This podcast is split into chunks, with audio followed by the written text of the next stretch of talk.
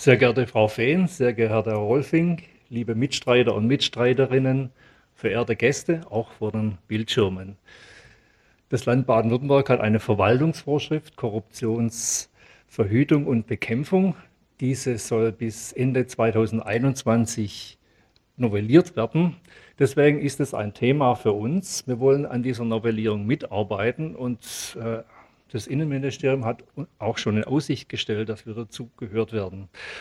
Im Rahmen der Vorbereitung haben wir gedacht, wir laden einfach mal den Vertrauensanwalt des Landes Baden-Württemberg, Herrn Michael Wohlfink, ein, was wir hiermit getan haben. Herr Wohlfink, die Bühne gehört Ihnen. Vielen Dank.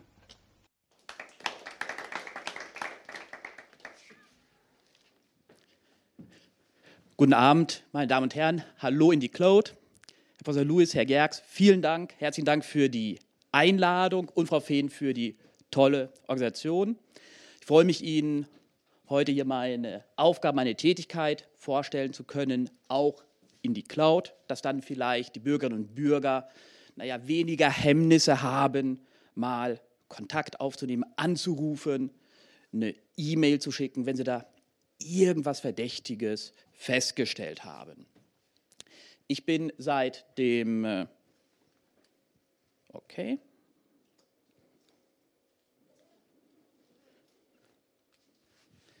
Na, will nicht, also machen wir es manuell. Ich bin seit dem 1. Äh, Juli des letzten Jahres der Vertrauensanwalt zur Korruptionsverhütung für viele Ministerien des Landes Baden-Württemberg. Sie, oh, perfekt, danke. Sie erreichen mich einmal über meine Homepage korruptionsverhütung.de, dann auch per E-Mail, auch per PGP verschlüsselt, dass der Staat nicht mithorchen kann. Und am einfachsten ist es, einfach mal anzurufen. Neben meiner Funktion als Vertrauensanwalt zur Korruptionsverhütung bin ich Rechtsanwalt, Fachanwalt für Verwaltungsrecht und habe ja, viel mit Kommunen zu tun gehabt, weil ich viele Kommunen vertrete und bin dann schon relativ früh in die Thematik Korruption reingekommen. Einfach weil Fragen aufkamen von Bürgermeistern. Hm, ich habe da ein sehr, sehr günstiges Bürgermeister-Dienstwagen-Leasing-Angebot. Kann ich das überhaupt annehmen? Oder, oh, da hat mir das Theater Freikarten geschenkt. Geht das so?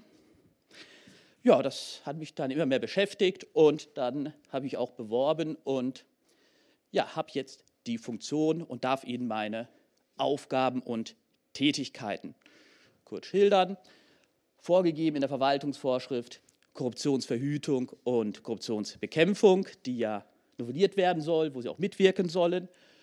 Ja, da steht halt drin, dass ich als unabhängiger Ansprechpartner, das wird auch tatsächlich so gelebt, jedermann, allen Bürgerinnen und Bürgern, Beschäftigten und Geschäftspartnern des Landes Baden-Württemberg zur Verfügung stehe. Mein Ziel ist es, Korruptionssachverhalte aufzuklären. Wie ich das machen soll, ist auch grob vorgegeben. Ich soll zuerst Mitteilungen entgegennehmen. Das heißt, ich bin auf Sie, auf Ihre Hinweise angewiesen. Wenn ich die Mitteilung entgegengenommen habe, muss ich die erstmal auf Glaubwürdigkeit prüfen. Passt das so? Und dann auf die strafrechtliche Relevanz. Ist das tatsächlich eine Korruptionsstraftat? Prüfen. Und wenn ich gesagt habe, jo, da ist ein Anfangsverdacht für eine Korruptionsstraftat, dann gebe ich das ab an das jeweilige Ministerium, melde es und dann geht weiter im Ministerium. Das funktioniert ganz gut. Gehen wir es mal vielleicht kurz durch. Wie nehme ich denn die Mitteilung entgegen? Am einfachsten ist es per Telefon. Rufen Sie mich an, im Regelfall erwischen Sie mich auch und dann können wir schnell das Kernproblem besprechen und auch durchgehen, ist da was dran? Ist da nichts dran? Ist das vielleicht ein Missverständnis? Oder vielleicht liegt das Problem irgendwo anders? Wir kommen dann relativ schnell zum Kern des Problems, können Fragen klären und der Hinweisgeber erhält dann auch eine Einschätzung von mir, wie ich es sehe. Haben wir dort Korruption oder eher nicht? Ist vielleicht was anderes? Ja, viel oder einige wollen halt nicht anrufen, weil sie meinen, oh, da kann ich ja vielleicht entdeckt werden. Ist das überhaupt vertraulich? Kann ich Ihnen sagen, jo, das ist grundsätzlich vertraulich, kommen wir nachher noch im Detail dazu. Deswegen, wenn man Bedenken hat, oh, ist das alles vertraulich, kann man mich auch per E-Mail kontaktieren, sogar verschlüsselt per PGP. Da kann also der Staat nicht mithorchen. Problem ist, die Erfahrung zeigt, dass dann mal ganz schnell ganz viel in eine E-Mail reingepackt wird und auf Senden geklickt wird. Und das macht die Arbeit, naja, nicht gerade leicht, weil da ganz viele Unterlagen sind und man jetzt gucken muss, wo ist überhaupt das Problem. Da kann es sein, dass der Hinweisgeber, naja, das Problem irgendwo anders sieht und wir dann eventuell dann aneinander, naja, vorbei kommunizieren. Fragen können auch nur mit einem gewissen Verzug geklärt werden. Und was ich auch miterlebt habe, dass dann auch mal, naja, wenn es in den Kern geht, auf einmal die Kommunikation abbricht. Das heißt, ich ziehe an sich die Kommunikation per Telefon vor. Natürlich geht es auch per Post, per Telefax oder dass man sich persönlich trifft und wenn es sein muss, dann auch mit großem Regenmantel, Hut auf und dann, ohne dass man da sich irgendwie identifizieren kann. Sind wir zusammengekommen, achten wir natürlich auch auf die Vertraulichkeit. Ich frage zu Beginn des Telefonats im Regelfall ab, soll Ihre Identität vertraulich behandelt werden? Dann hat der Hinweisgeber die Entscheidungsfreiheit zu sagen, ja, ich will. Und dann notiere ich mir den Namen nicht dann notiere ich mir auch die Telefonnummer nicht, wenn die überhaupt angezeigt wird. Damit wir also wirklich die ja, Identität vertraulich behandeln können. Was ich nicht notiert habe, kann auch keiner im Regelfall herausfinden, es sei denn, man geht irgendwie in die Technik rein, in die EDV rein. Aber da wird Ihnen der Steck vielleicht auch mehr zu sagen können. Wenn es ganz brisant ist, eine extreme Vertraulichkeit gewahrt sein soll, dann mache ich sogar keine Notizen. Was ich nicht notiert habe, kann keiner, auch nicht der Staat, beschlagnahmen, weil nichts da ist. Die Akten werden bei mir auch gesondert geführt, gesondert verschlossen, sind gesondert gekennzeichnet. Also da kommt auch nicht der normale Mensch ran. Zudem, neben diesen rein tatsächlichen Maßnahmen, gibt es auch eine Regelung, eine Vereinbarung mit dem Land Baden-Württemberg. Falls dann doch mal die Staatsanwaltschaft meint, das Büro durchsuchen zu müssen, und eine Beschlagnahme durchführen zu müssen. Da wird der Polizeibeamte ersucht, die jeweilige Akte zu versiegeln und da wird eine richterliche Entscheidung herbeigeführt. Versiegelung deswegen, damit der Polizeibeamte nicht einfach mal doch so ah, reinlugen kann. Die richterliche Entscheidung ist auch so vorgesehen, wird dann durch die Instanzen getrieben, damit man auch wirklich weiß, jo, das passt. Zusätzlich ist auch noch der Rahmenvertrag zwischen dem Land und mir als Vertrag mit Schutzwirkung zugunsten Dritter ausgestaltet, mit dem Ziel, dass Zeugnisverweigerungsrechte begründet werden, dass ein Beschlagnahmeverbot begründet wird, sodass an sich ein relativ hohes Maß an Vertraulichkeit gewahrt werden kann, wenn es gewünscht ist. Sind Sie also bei mir gelandet? Wir haben das Thema der Vertraulichkeit gleich zu Beginn geregelt frage ich Sie, naja, welche Körperschaft betrifft es denn? Ich bin der Vertrauensanwalt für sehr viele Landesministerien, vereinfacht gesagt, überall dort, wo das Landeswappen drauf ist. Für diese Körperschaft bin ich zuständig und noch für einzelne Landkreise, Freudenstadt, Ravensburg, Reutlingen und die Stadt Weiblingen sowie für das KIT, aber nicht für den Bund, für sonstige Körperschaften, Zweckverbände, die Landratsämter. Da kommt man auch schon zum ersten Problem. Viele, die bei mir anrufen, da stellen wir fest, ups, bin ich leider doch nicht zuständig. Ich muss dann also die Hinweisgeber dann verweisen, entweder an den zuständigen Vertrauensanwalt, wenn es den geben sollte, oder auch an das anonyme Hinweisgebersystem vom Landeskriminalamt. Diese Zuständigkeitsersplitterung ist etwas, was man vielleicht für die Zukunft verbessern kann, dass man vielleicht ein zentrales Portal hat, wo man den schnell findet. den Vertrauensanwalt. Aber das ist wirklich ein Problem. Relativ viele merken ja schon, oh, das betrifft eine Stadt, eine Gemeinde, wo ich gar nicht für zuständig bin. Haben wir dann Zuständigkeit geklärt, erforschen wir zusammen den Sachverhalt. Was ist denn überhaupt das Kernproblem? Woran stört sich der Hinweisgeber? Dabei prüfe ich auch, naja, kann das stimmen? Ist der Hinweisgeber glaubwürdig? Sind seine Aussagen glaubhaft? Im Regelfall ist das kein Problem. Ja, und dann prüfen wir, haben wir hier einen Anfangsverdacht für eine Korruptionsstraftat. Sie haben eine sehr einfache Definition der Korruption. Hört sich wirklich gut an. Korruption ist der Missbrauch anvertrauter Macht zum privaten Nutzen oder Vorteil. Wird mir regelmäßig vorgehalten, wenn ich dann ankomme, naja, ich muss die Korruptionsstraftaten anwenden. Die 331 folgende StGB, Bestechung, Bestechlichkeit, Vorteilsannahme, Vorteilsgewährung und die unterscheiden sich leider doch schon etwas von der Definition von Transparency, führt regelmäßig zu langen Diskussionen. Aber Transparency sagt doch.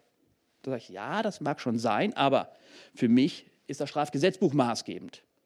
Und unjuristisch, ich brauche an sich drei Voraussetzungen. Eine Dienstausübung eines Amtsträgers, ein Vorteil zugunsten des Amtsträgers eines Dritten und dann noch so diese Unrechtsvereinbarung, die Verknüpfung der Dienstausübung mit dem Vorteil.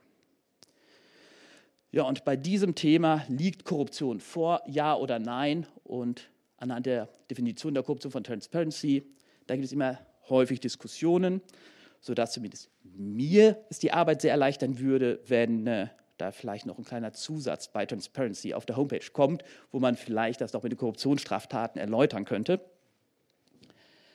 Ja, haben wir dann das Thema Korruption behandelt, dann kommt zur Entscheidungsfindung.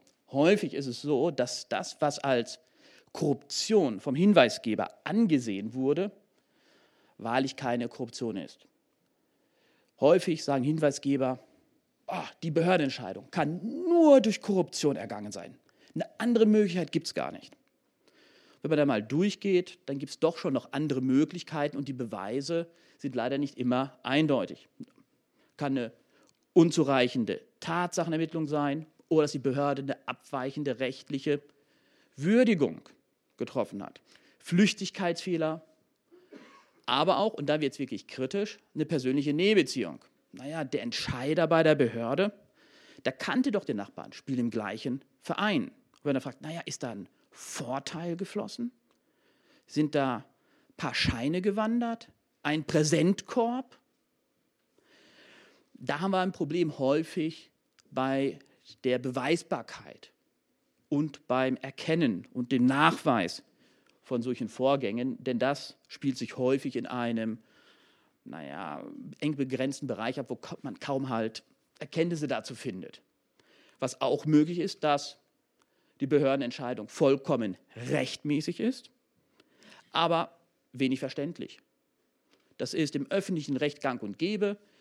Da wird eine Behördenentscheidung nur aufgehoben, wenn sie äh, rechtswidrig ist und zugleich auch eigene Rechte des Angreifers verletzt. Und diese Verletzung eigener Rechte ist eine Besonderheit im öffentlichen Recht und kaum verständlich. Und ähm, naja, das führt dazu, dass vieles als Korruption angesehen wird, was wahrlich keine Korruption ist. Ebenso falsche Gerichtsentscheidungen oder auch, ah ja, die stecken unter der Decke zusammen. Dann fragen auch die Hinweisgeber häufig, hat das denn so seine Richtigkeit? Die haben also häufig keinen Verdacht, dass irgendwas äh, korrupt sein könnte, sondern wollen wissen, hat das so seine Richtigkeit?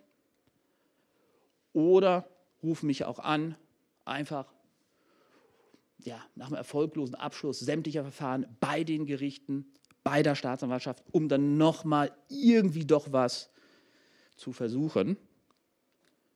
Ja, und zum Teil, das sind die ganz, ganz wenigen, ist tatsächlich was dran.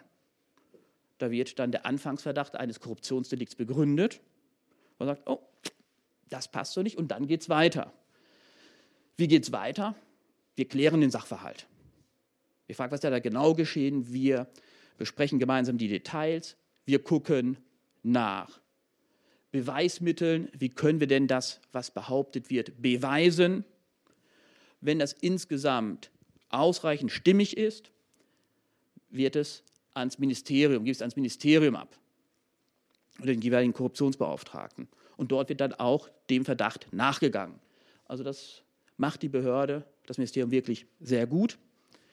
Die haken auch nach, ermitteln selbst und äh, dann kommt am Ende die Entscheidung, im Regelfall beim Ministerium, wie geht es jetzt weiter?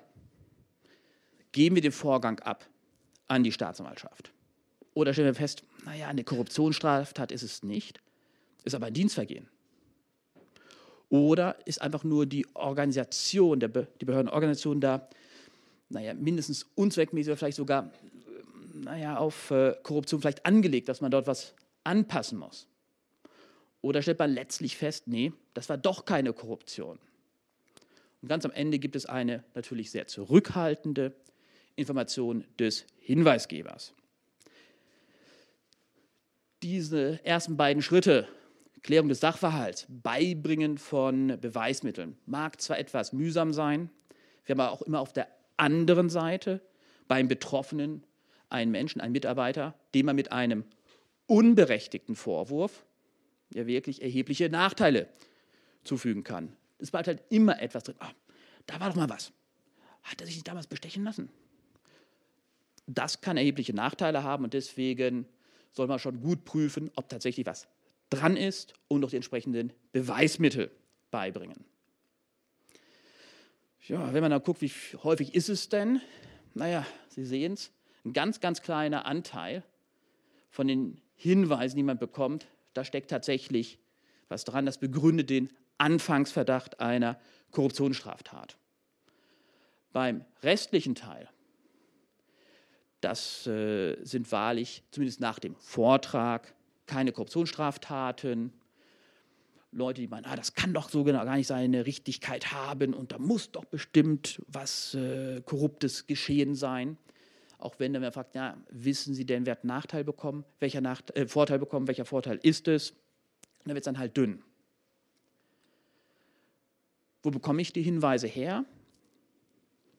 Ein Großteil von halt Bürgerinnen und Bürgern, die selbst betroffen sind, die sich darüber ärgern, mein Nachbar hat die Baugenehmigung bekommen, die hätte nie so bekommen dürfen.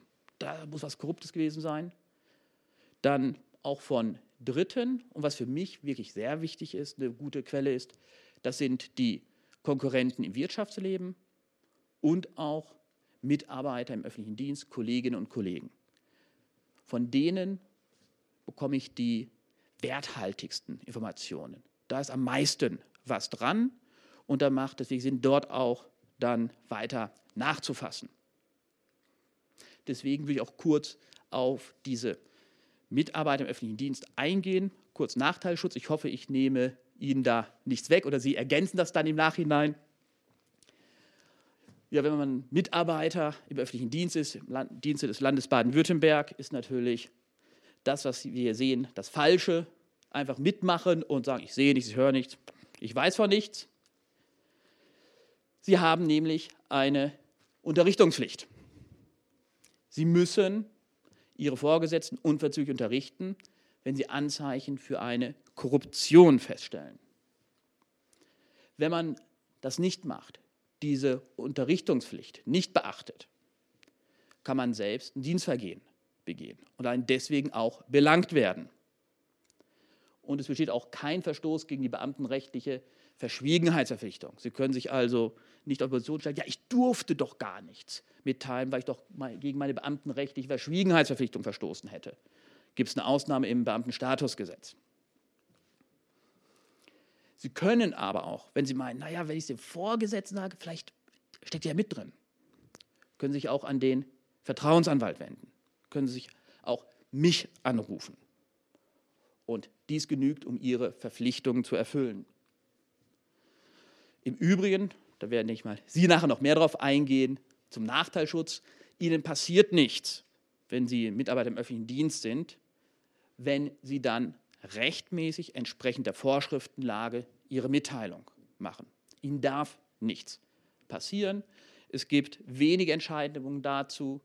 Verwaltungsgericht Bremen, eine behördeninterne Korruptionsrichtlinie, bewirkt ein Verbot mit dem Inhalt, dass der mitteilenden Person aufgrund der wirklich ordnungsgemäßen Befolgung der Mitteilungspflicht Nachteile zugefügt werden. Ihnen dürfen, wenn Sie es ordnungsgemäß machen, keine Nachteile zugefügt werden. Das bedeutet letztlich, tragen Sie die Tatsachen vor, ohne Wertungen. Einfach nur die Fakten, die Tatsachen und dann sind Sie an sich aus dem Schneider im Regelfall. Gilt ebenso auch im Arbeitsrecht, aber da kommen Sie ja nachher noch drauf zu.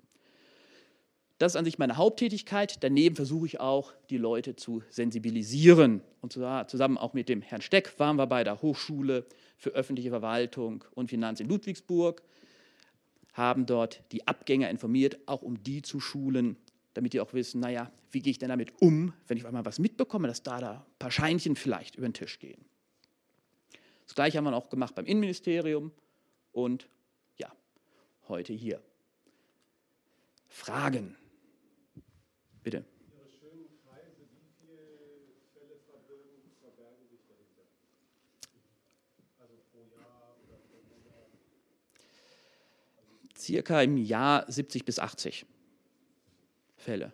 40 sind, waren gelb, sind also. Also das sind relativ wenige.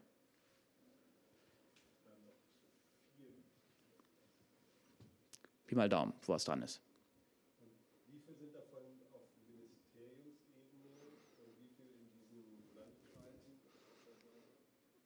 Landkreisen? 75 Prozent bei den Ministerien. Also nicht direkt im Ministerium, sondern im Geschäftsbereich des Ministeriums, einschließlich der nachgeordneten Behörden. Also das Ministerium und dann haben wir die Regierungspräsidien und dann jedenfalls noch einzelne nachgeordnete Stellen. Letztlich viel ist es nicht, aber so ist es. Bitte?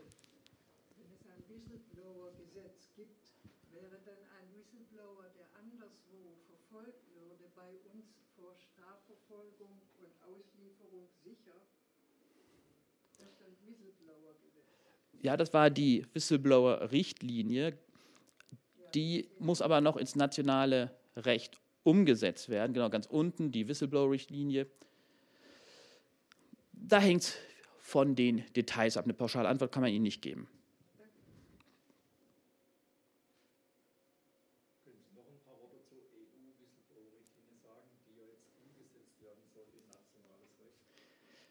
Ist sicherlich vorteilhaft, wobei auch das nationale Recht ja einen gewissen Schutz bewirkt.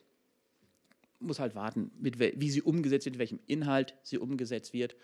Und das Wichtigste ist, dass überhaupt ja, die Bevölkerung, die Mitarbeiter im öffentlichen Dienst wissen, dass sie verpflichtet sind, Verdachtsmomente zu melden und dass sie vom Grundsatz her auch ja, vor Nachteilen geschützt sind. Viele wissen nicht, dass es die Funktion des Vertrauensanwalts gibt, dass man sich dorthin wenden kann. Die meinen als Alternativen, naja, der eine Vorgesetzte oder vielleicht noch höher, aber hängen die vielleicht mit drin, sodass dann viele lieber schweigen. Man will ja auch nicht dann die böse Kollegin, der böse Kollege sein, der den Kollegen verpfeift.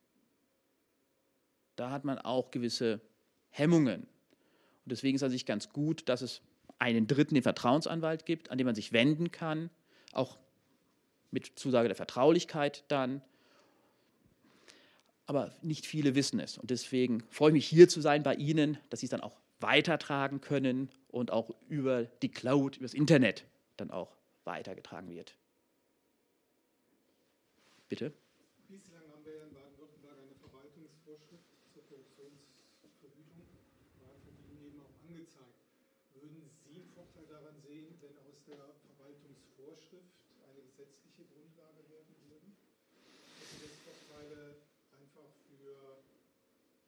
Stellenwert dessen, wenn sich jemand ähm, davon betroffen sieht, ähm, dass er sagt, die Hinweisgeberpflicht ist jetzt eben nicht nur als Verwaltungsvorschrift intern äh, festgelegt, sondern hat eine gesetzliche hm. Oder glauben Sie, dass das gerade da ist? Hat einen Vorteil dann, wenn es um Kollision verschiedener Normen geht. Wenn man verschiedene Verpflichtungen hat aus verschiedenen Rechtsnormen, da ist an sich im Regelfall die gesetzliche Verpflichtung naja, vorrangig im Vergleich zu einer Verpflichtung aus einer Verwaltungsvorschrift. Das könnte ich mir vorstellen. Ansonsten wird vielleicht auf mehr Akzeptanz stoßen, weil es im Gesetz drin ist, weil auch das Gesetzgebungsverfahren mit entsprechender Öffentlichkeitsbeteiligung wird.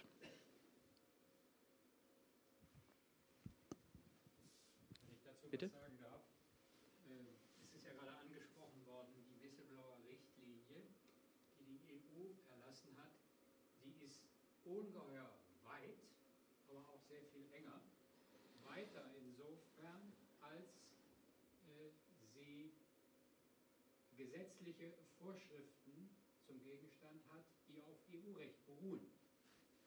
Also nicht nur die enge Korruptionsfälle, sondern überhaupt Gesetzesverstöße und diese Whistleblower-Richtlinie sieht einen sehr weitgehenden Schutz von Hinweisgebern vor, vor Diskriminierung und auch von Personen, die diesen Hinweisgebern zuarbeiten oder ihnen angehörig sind. Das sind Bereiche, die dann wohl alle durch den Bundesgesetzgeber geregelt werden müssen. Und es wird dann meine Aufgabe im November sein, wenn ich über den Whistleblower-Schutz im Arbeits- aufgrund der Whistleblower-Richtlinie äh, zu sprechen kommen. Nicht? Da muss man sich noch ein bisschen gedulden und das wird ein sehr spannender und streitiger politischer Prozess werden im Bundestag.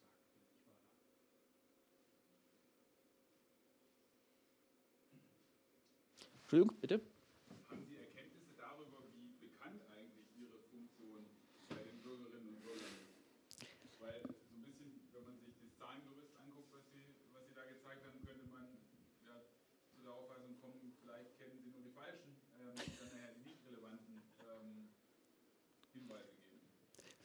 Genau, das befürchte ich auch. Ähm, ich habe es mitbekommen bei medizinischen Hochschulen, dass dort die Funktion des Vertrauensanwalts äh, unbekannt ist.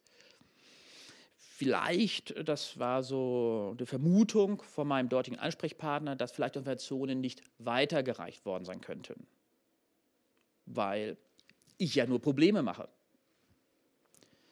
Und deswegen habe ich auch eine eigene Homepage gemacht, korruptionsverhütung.de, in der Hoffnung, dass bei Google dann die Homepage relativ weit nach oben kommt und man die schnell findet.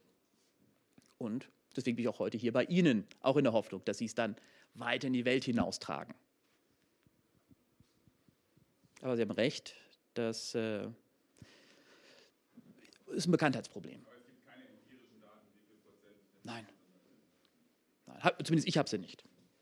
Jetzt habe ich hinter Ihnen noch, bitte.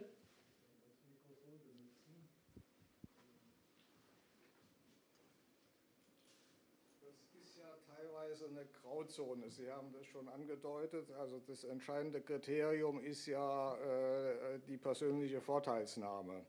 Äh, jetzt würde ich gern mal äh, ansprechen, was ich jetzt so ein bisschen als äh, passive äh, äh, Korruption äh, empfinden würde. Und Sie fragen, ob Sie sind wahrscheinlich nicht zuständig, aber die Frage ist, wer jetzt zuständig ist. Ich bringe da mal ein Beispiel. Da würde ich aber jetzt um Anonymität bitten, weil da müsste ich ein paar Namen nennen. Das machen wir am besten dann ne, später. Ich weiß nicht, das wird ja jetzt alles aufgezeichnet, live in die, ins Internet eingestellt. Wenn Sie jetzt Namen nennen, sind Sie halt Okay, äh, es wäre mir im Prinzip dann auch egal. Ich, ich mache es dann einfach mal. Ähm, Bitte? Äh, unter Corona-Bedingungen ist es in, in vielen Geschäften so, dass es einen getrennten Ein- und Ausgang gibt. War auch vorher schon so. Ähm, äh, die Firma Bauhaus ist in einer Fernsehsendung mal angegriffen worden, weil sie den getrennten Ein- und Ausgang nicht gewährleisten konnte. Ähm, wir haben hier in Baden-Württemberg aber eine Firma im Einzelhandel, die äh, zwei getrennte Türen, Ein- und Ausgang hat, die eigentlich gedrängt sind, ähm, hat aber keine Regelung, äh, dass man da richtig getrennt rein und rausgehen muss. Ähm, Habe ich äh, mal reklamiert bei der Firma, hat man mir eine Prüfung zugestanden, es ist aber nichts passiert, habe ich dann eine gelbe Karte an die Stadt Stuttgart geschickt, habe ich noch nicht mal eine Antwort bekommen, habe ich dann anschließend äh, äh, beim Bürgerbeauftragten des Sozialministeriums auch reklamiert. Ähm, bezüglich der, äh, des Tatbestandes, äh, bezüglich der Firma ist man da nicht drauf eingegangen. Und bezüglich der Nichtbeantwortung der Stadt Stuttgart hat man dann gesagt, das sei das Regierungspräsidium zuständig und nicht das Ministerium. Ähm, Jetzt die Frage, ähm, wenn sich ein Ministerium da rausredet, äh, könnte man ja jetzt äh, der Meinung sein, ähm, das ist ein Unternehmen, das in Baden-Württemberg ansässig ist, dass man da in vorauseilendem Gehorsam ähm, da nichts tut. Was Sie im Moment vorgetragen haben, ist eigentlich, dass es da keine Rechtsgrundlage gibt, dagegen vorzugehen. Ähm, Frage, was kann man denn da jetzt eigentlich noch machen? Grundsätzlich sind die Gemeinden, die Auspolizeibehörden zur Ausführung des Infektionsschutzgesetzes zuständig. Das heißt, sie sollten sich dann an die Gemeinde wenden und einfach mal fragen, hat das denn so seine Richtigkeit? Warum wird dort nicht eingeschritten? und dann konkret dann mal gucken, wer ist denn dort zuständig innerhalb der Gemeinde, wer ist der Sachbearbeiter, der zuständig ist für solche Maßnahmen, mit dem mal telefonieren, ins Gespräch kommen. Was gibt er für Gründe an, warum er dort nicht tätig wird? Was mir aber bei Ihrer Schilderung fehlt, ist, wo hat denn hier ja, der Amtsträger einen Vorteil? Haben wir da Erkenntnisse zu einem Vorteil, wie auch immer der aussehen mag? Geld, Kaffeemaschine. Schwierig. Und auch, ja, das ist aber schon relativ weit. Und dann noch diese Unrechtsvereinbarung, die Verknüpfung zwischen dem hier wohl Unterlassen der Dienstausübung mit dem Vorteil. Also da müssen wir noch weiter in die Sachverhaltsaufklärung einsteigen. Fragen, warum denn hier nicht eingeschritten wird, warum man nicht tätig wird, was das für Gründe sind. Aber das ist das klassische Problem, an die Fakten ranzukommen und nicht bloß auf Vermutungen zu operieren. Wir können ja gerne auch im Nachgang noch kurz sprechen. Fragen noch von Ihnen. Dann sage ich ja. Haben Sie Fälle erlebt, wo Hinweisgeber, die erfolgreich waren in der Sache, anschließend Nachteile erfahren haben und die sich dann wiederum an Sie gewandt haben oder von denen Sie ansonsten gehört haben? Nein, ich habe keine Kenntnis davon, dass ein Hinweisgeber dann Nachteil erlitten hat. Ähm, also es hat sich zumindest keiner dann an mich gewandt und was ich so bislang mitbekommen habe, ist auch kein Nachteil zugefügt worden. Also da muss ich sagen, da äh, arbeiten die Ministerien extrem fair. Und auch ähm, wenn es um das Thema Vertraulichkeit geht, da gab es auch noch nicht mal den kleinsten Versuch von mir irgendwie zu erfahren, ja, wer war das denn? Also da muss ich sagen, extrem fair. Also Sie sind zurückhaltend mit der Aufdeckung des Hinweisgebers. Also korrekt? Den Urheber zu benennen, soweit es geht. Soweit es geht, korrekt. Und äh, das wird auch akzeptiert und da fragt auch das Ministerium nicht nach. Also da muss man sagen, das ist wirklich fair und die gehen auch mit Impetus dem nach. Was manchmal passieren kann, wenn man, äh, naja, ministeriumsübergreifende Sachverhalte hat dass, und man beide Ministerien dann äh, zur Erkenntnis kommen, das ist keine Korruptionsstraftat, aber das eine Ministerium sagt, naja, wir haben trotzdem Missstände erkannt und abgestellt. Und das andere sagt, nee, wir sehen dort keine Missstände. Das kann schon mal vorkommen. Aber ansonsten, die gehen mit wirklich viel Impetus dran und machen es auch wirklich gut, was ich zumindest mitbekomme. Bitte?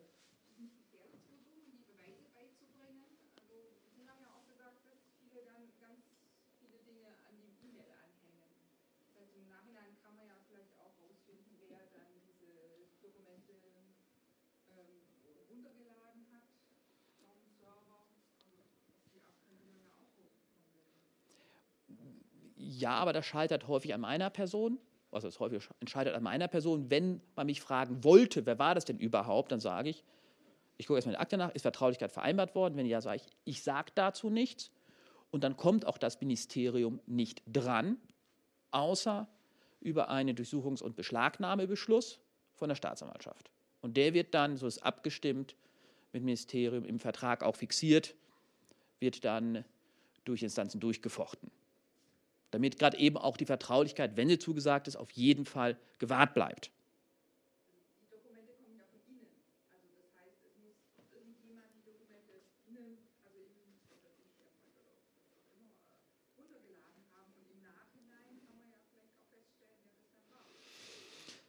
Also auszuschließen ist es nicht, aber da gibt es auch verschiedene Mittel und Wege. Man schickt natürlich nicht die Original-PDF-Datei weiter. Wird ausgedruckt, eingescannt bei mir, damit auch diese technischen Informationen nicht mit weiter übertragen werden. Also gut. Denktheoretisch gibt es sicherlich immer eine Möglichkeit, ähm, aber ich versuche das ja, maxi, ja, zu minimieren, soweit es geht. Sonst, wenn keine Fragen mehr sind, sage ich vielen Dank für Ihre Aufmerksamkeit. Herr Gerks.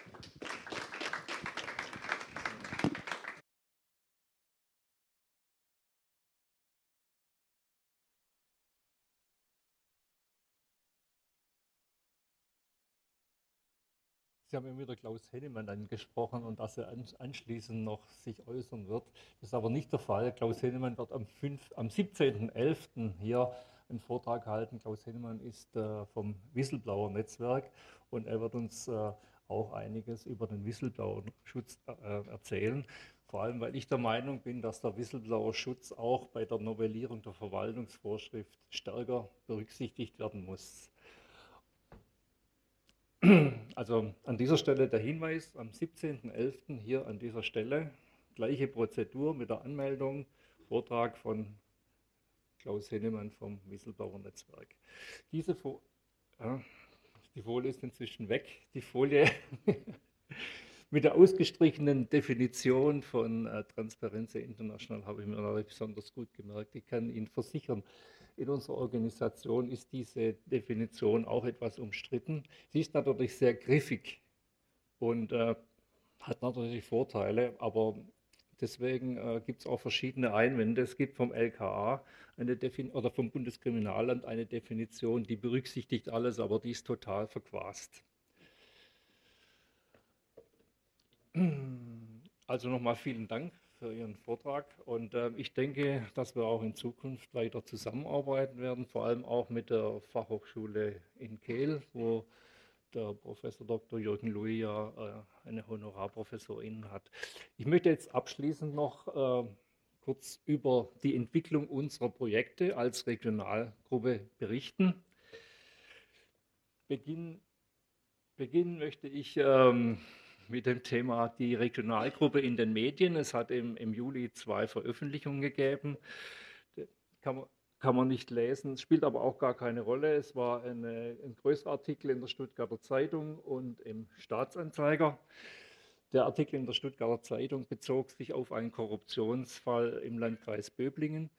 500 Luxuslimousinen wurden importiert, illegal importiert aus dem Nahen Osten. Die waren hier nicht zulassungsfähig aus technischen Gründen. Dann wurde zunächst mal der Gutachter bestochen und anschließend die Mitarbeiterin bei der Zulassungsstelle ähm, herausgefunden hat es kein Whistleblower in dem Fall, sondern einfach die Verkehrsüberwachung in Esslingen.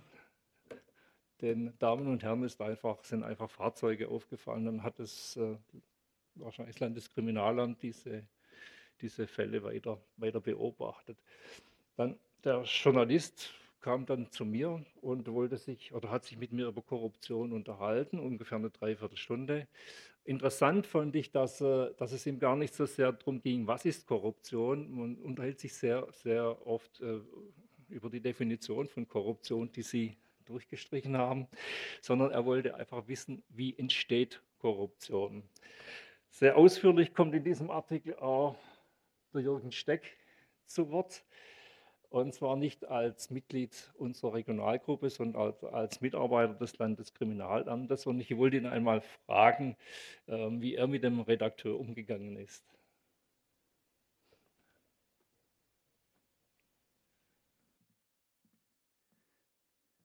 Ja, bei dem Interview wurde das gefragt und auch natürlich von uns dargestellt, wie wir das häufig in den Fällen haben, wenn jemand sich in das Thema einarbeitet und äh, die Details der Korruption, die Abläufe, wie sie entstehen, dann wissen will. Und in dem Fall war das genau das Gleiche. Äh, es wurden so etwas die Grundlagen vermittelt, wie Korruption entsteht. Natürlich wird immer in diesen Fällen das Thema Anfüttern eine Rolle spielen. Das spielt sie sehr häufig, weil diese Kontakte unter den jeweiligen Tatbeteiligten, die fallen ja nicht vom Himmel, sondern die entstehen sehr häufig in einem sehr, sehr langen Prozess. Außer die Beteiligten kennen sie schon sehr viele Jahre. Aber in der Regel entsteht es in einem sehr langen Prozess, der bis drei bis fünf Jahre dauern kann, bis es dann zur ersten Korruptionshandlung kommt. Und das und natürlich viele andere Details, die man jetzt in der Kürze nicht äh, erläutern kann bzw. aufführen kann, die sind natürlich immer interessant für Journalisten, aber auch für jedermann, der sich mit dem Thema mal beschäftigen will. Und die müssen dann auch die Basics rübergebracht werden und das Verständnis für die Korruption und die, äh, ja, die Fallen, die die Korruption bietet, erkennen zu können. Auch in dem Fall war es wieder so, man hinterfragt dann auch seine eigene Zunft ob das jetzt Polizeibeamte sind, wie in unseren Fällen, oder ob das Mitarbeiter in Behörden sind, aber auch in Unternehmen. Und jetzt wie in diesem Fall, die Journalisten hinterfragen natürlich auch ihr Handeln, ihr Tun, wie wird mit ihnen umgegangen. Der Herr Rolfing hat dieses nette Beispiel gebracht, wie läuft es ab, wenn ich äh, Theaterkarten bekomme oder wenn ich irgendwelche anderen äh, Dinge umsonst bekomme, damit ich mal dorthin gehe und vielleicht einen Artikel drüber schreibe. Und äh, wie gesagt, um den Kreis wieder zu schließen, die, die Basics sind sehr, sehr wichtig in diesem Bereich, um ein Verständnis, ein tieferes Verständnis für die Korruption und die Gefahren zu bekommen. Der zweite Artikel im äh, Staatsanzeiger behandelt den Wunsch einer Gemeinderätin, alle ihre Daten zu löschen. Der Landesbeauftragte für Datenschutz hat sich dagegen ausgesprochen. Die Daten seien im öffentlichen Interessen, Interesse. Und äh, Jürgen Louis hat es eigentlich nur bekräftigt. Ich weiß nicht, willst du noch was dazu sagen?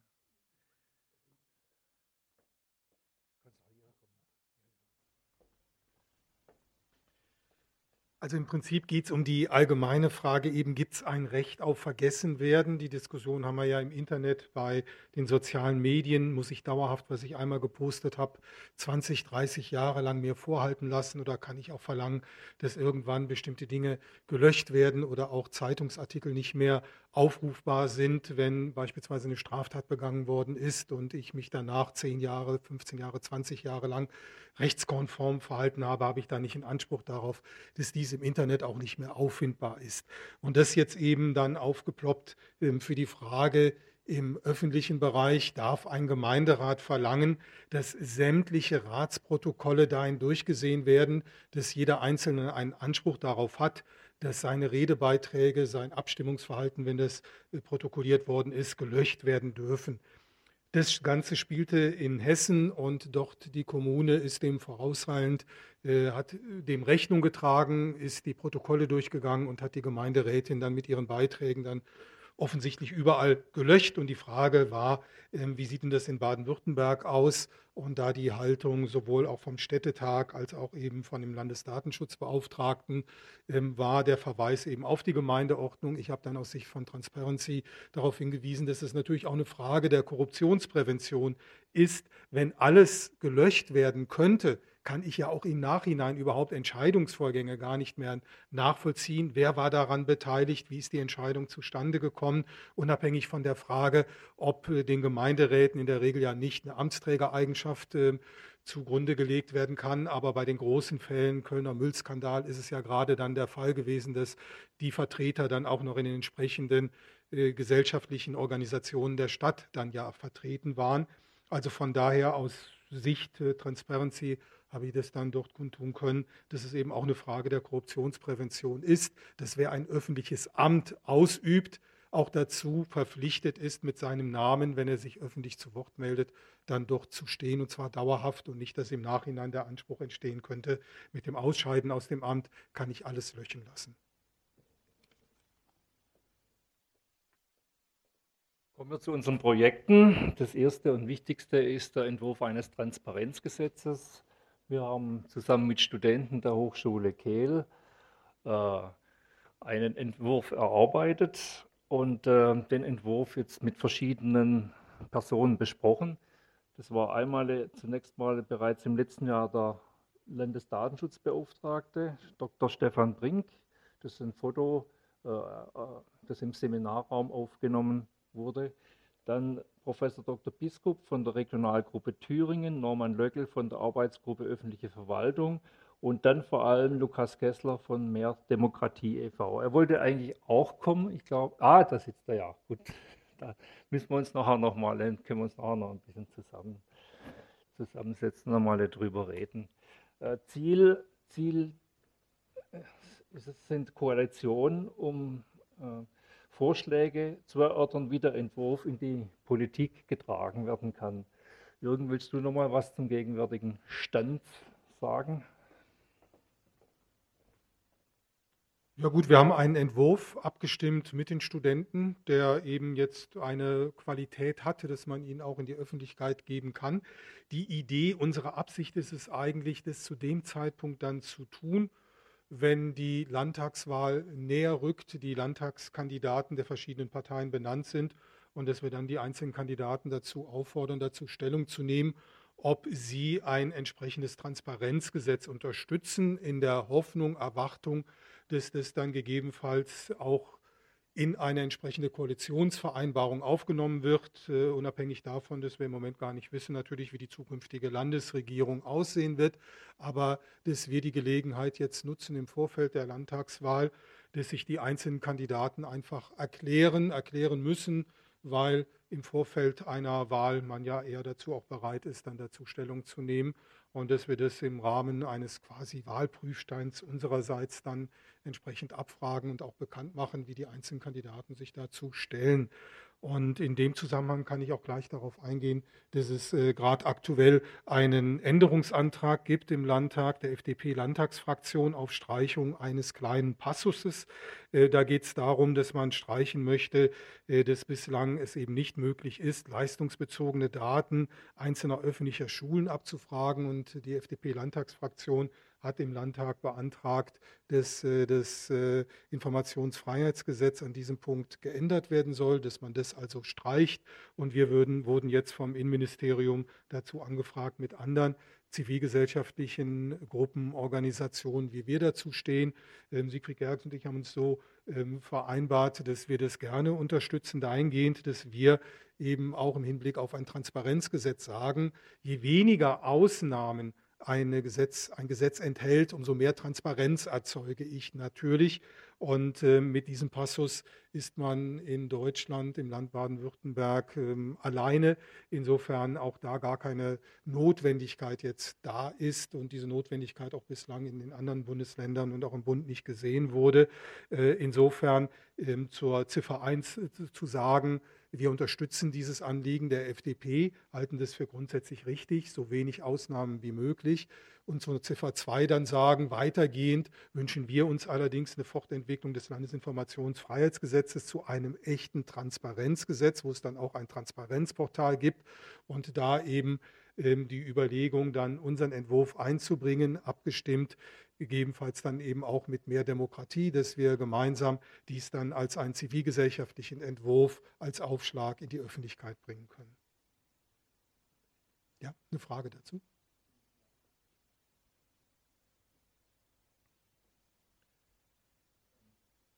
Also dazu, äh, in den Bezirksbereichen von Stuttgart gab es nach der Neuwahl eine Diskussion, äh, ob sich äh, die Bezirksberäte ähm, ähm, mit ihren Adressen, E-Mail-Adressen und Telefonnummern ähm, öffnen müssen und die veröffentlichen müssen oder ob sie ein Recht haben, das zu verweigern. Es gibt zahlreiche Bezirksberäte in Stuttgart, die nach wie vor ihre E-Mail-Adressen und teilweise auch Telefonnummern nicht angeben. Ähm, ist meines Erachtens auch nicht äh, im Sinne des Informationsfreiheitsgesetzes, insbesondere da die Bezirksbeiräte ja nicht unmittelbar äh, demokratisch legitimiert sind, mangels Direktwahl. Ähm, zweitens, ich versuche seit Jahren ähm, äh, hier zu erreichen, dass die Protokolle der Bezirksbeiräte in Stuttgart im Internet veröffentlicht werden. Ähm, das wird verweigert, unter anderem auch mit dem Hinweis, dass der Datenschutzbeauftragte äh, aufgrund eines äh, ähm, UKASes aus dem Jahre 2015 ähm, äh, diese Möglichkeit aus Datenschutzgründen verweigert. Ähm, meines Erachtens, äh, der Datenschutzbeauftragte ist ja eigentlich für Datenschutz zuständig, ist aber auch für äh, die Durchsetzung des Informationsfreiheitsgesetzes zuständig. Ähm, beides widerspricht sich eigentlich und der Datenschutzbeauftragte ist irgendwie setzt die Schwerpunkte da äh, komischerweise anders. Äh, Frage wäre jetzt, äh, wer überwacht eigentlich den Datenschutzbeauftragten und wo kann ich mich da beschweren? Ich glaube, die grundsätzliche übergeordnete Stelle ist der Landtag dann selbst, weil der Landesdatenschutzbeauftragte und Beauftragte für die Informationsfreiheit ja auch ähm, rechenschaftspflichtig ist gegenüber dem Landtag. Für die Frage allerdings, was ist überhaupt zu veröffentlichen, glaube ich, ist der eigentliche Anknüpfungspunkt die Frage ähm, zu veröffentlichen sind amtliche Informationen. Also die Frage, was ist eine amtliche Information? Ist amtliche Information dann auch eine E-Mail-Adresse eines Mitglieds eine, eines Bezirksbeirates? Das wäre natürlich die Frage, die man erstmal klären müsste, ob auch das dazu gehört. Wer allerdings Mitglied ist, das wäre für mich wieder eine Frage einer amtlichen Information, die zu veröffentlicht ist. Also welche Personen sind Mitglied eines solchen Gremiums? Ob dazu dann auch gehört, private E-Mail-Adressen oder gegebenenfalls weiß ich nicht, ob man da auch die E-Mail-Adressen hat äh, der Stadt Stuttgart, wie das ja teilweise bei den Räten dann äh, immer mal wieder der Fall ist, dass die eigene E-Mail-Adressen auch haben ähm, als Teil der Körperschaft der Organisation, der sie angehören. Ich denke, das müsste man dann im Einzelnen vorrangig erstmal prüfen. Ist es eine amtliche Information? Ist es eine amtliche Internetadresse, die ich dann habe und herausgebe oder ist es meine private Adresse, die ich bei web.de oder DMX oder, oder sonst wo habe? Also was ist da der eigentliche rechtliche Anknüpfungspunkt der amtlichen Information?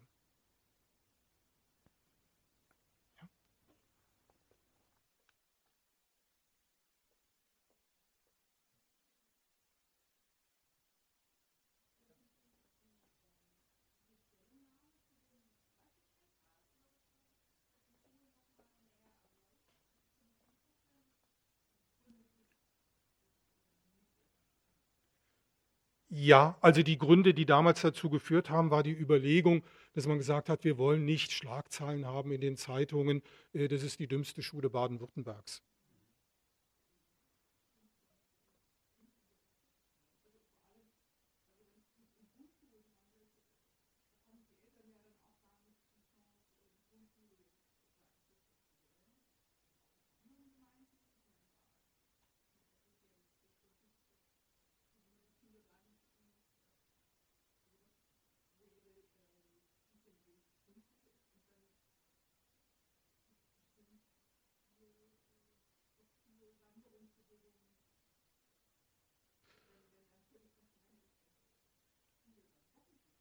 Ja, aber das haben Sie ja im Prinzip doch bei jeder Einrichtung, dass Sie da dann zum Schutz einer Einrichtung sagen müssen, es werden gar keine Daten herausgegeben. Das geht bei Universitäten, bei Hochschulen, bei Berufsschulen, bei sämtlichen weiterführenden Schulen wäre es dann so.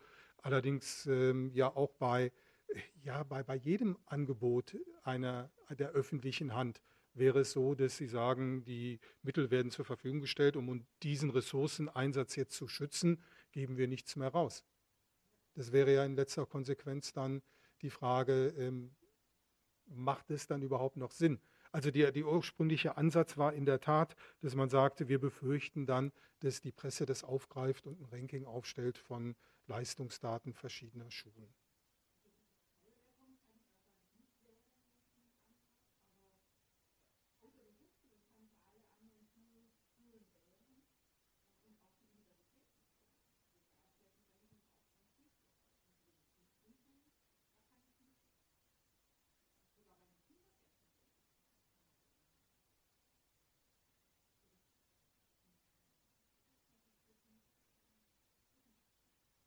Ja, also der Passus ist eben leistungsbezogene Daten einzelner öffentlicher Schulen. Das ist nicht unterschieden zwischen Grundschulen und weiterführenden Schulen.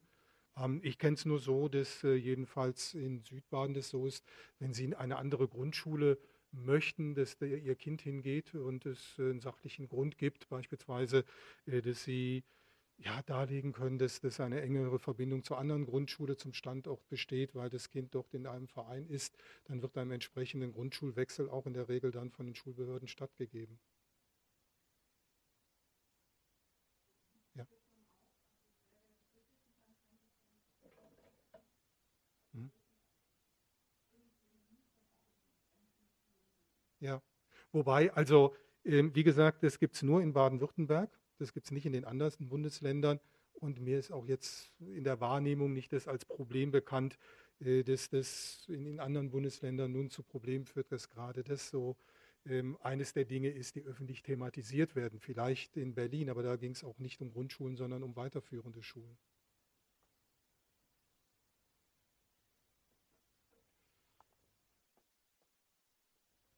Kommen wir zu unserem zweiten wichtigen Thema, das haben wir ja vorhin schon angedeutet, die Verwaltungsvorschrift äh, Vorschrift Korruptionsverhütung und Bekämpfung. Die galt ursprünglich bis 31.12.2019. Wir haben uns davor schon mit dem Innenministerium in Verbindung gesetzt. Wir haben dann mit, mitgeteilt bekommen am 10.12.2019, dass sie vorläufig verlängert wurde um zwei Jahre bis äh, 31.12.2021 und zugesagt bekommen, dass wir äh, zur Stellungnahme aufgefordert werden. Und um vorbereitet zu sein, haben wir mit unserer Arbeitsgruppe Strafrecht schon mal eine, eine Stellungnahme zum bestehenden, zur bestehenden Vorschrift erarbeitet und einem dann die Zusammenarbeit gesucht, jetzt mit Klaus Hennemann oder Michael Rohlfink. Letztes Jahr war der Herr Dr. Bernhard, das ist der Vertrauensanwalt der Städte Böblingen und Stuttgart, hier zu Gast. Und ähm, wir müssen da jetzt einfach mal noch abwarten, bis die Stellungnahme kommt. Aber ich glaube, äh, Jürgen Steck möchte auch noch was dazu sagen, oder? Am besten hier vorne.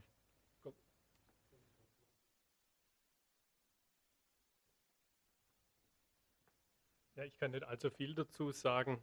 Ähm, nur das, noch ein bisschen dichter ran, nur das, dass äh, vor kurzem vom Innenministerium behördenintern angeschubst wurde, dass äh, Verbesserungsvorschläge, Änderungsvorschläge für die Verwaltungsvorschrift kommen. Dazu sind äh, flächendeckend alle Ministerien angeschrieben worden. Und was für mich sehr positiv ist, tatsächlich auch sehr, sehr lange vor dem eigentlichen Ablaufdatum der Verwaltungsvorschrift. Sehr häufig geschehen diese Dinge ja immer sehr kurz davor. Ähm, der übliche Zeitdruck, der in den Behörden herrscht, führt dann dazu, dass man, wenn sich das Thema wirklich äh, sehr stark zeigt, man muss jetzt ne, irgendwas machen, dann werden diese Sachen ausgerollt und es geht los. In diesem Fall für mich sehr überraschend, dass schon weit vor ein oder weit mehr als ein Jahr, bevor das Ganze abläuft, die Sache angeschubst wird. Und das ist natürlich für mich auch die Hoffnung, dass wir sehr konstruktive Beiträge bekommen können, ohne zeitlichen Druck. Von daher gesehen, angeschubst ist es behördenintern. Ich lasse mich überraschen, wenn Transparency beteiligt wird. Aber das wird mit Sicherheit noch ein kleines bisschen dauern, weil man, glaube ich, schon auch abwartet, was kommt denn jetzt aus dem Land zurück.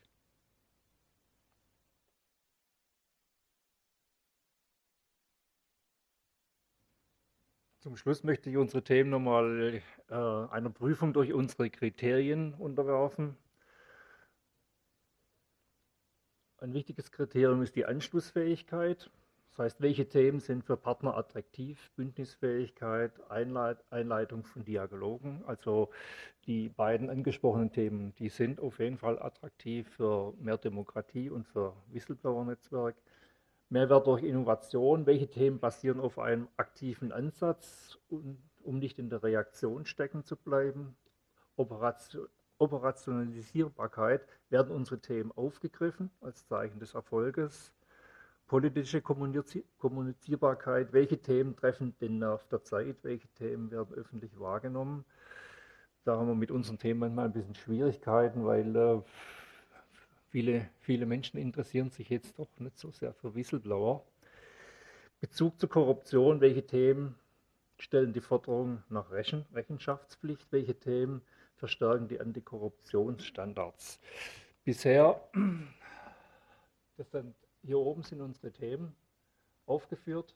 Das war, ich sage mal, Nebeneinkünfte der, der äh, Landtagsabgeordneten, also nicht Nebentätigkeiten, sondern Nebeneinkünfte, die nicht angegeben werden müssen. Lobbyregister, Evaluierung Informationsfreiheitsgesetz, das wir weiterentwickeln wollen zu einem Transparenzgesetz, Offenlegen Drittmittelförderung bei der Forschung, Novellierung dieser Verwaltungsvorschrift. Und bisher, wenn man diese Themen den Kriterien unterwirft, ragten bisher heraus diese beiden. Und äh, mittlerweile ist aber so, dass das Lobbyregister tatsächlich sehr wichtig wird. Ähm, in Baden-Württemberg ist so, dass im Koalitionsvertrag steht, dass äh, die Einführung eines Lobbyregisters geprüft werden soll. Mittlerweile sind die Grünen natürlich nach wie vor dafür. Die CDU sagt, sie möchte die Einführung des Lobbyregisters auf Bundesebene abwarten. Das wird demnächst kommen und dann wird das hier im Land auch ein Thema sein. Da müssen wir uns überlegen, wie man hier aktiv werden kann. Das war's von meiner Seite.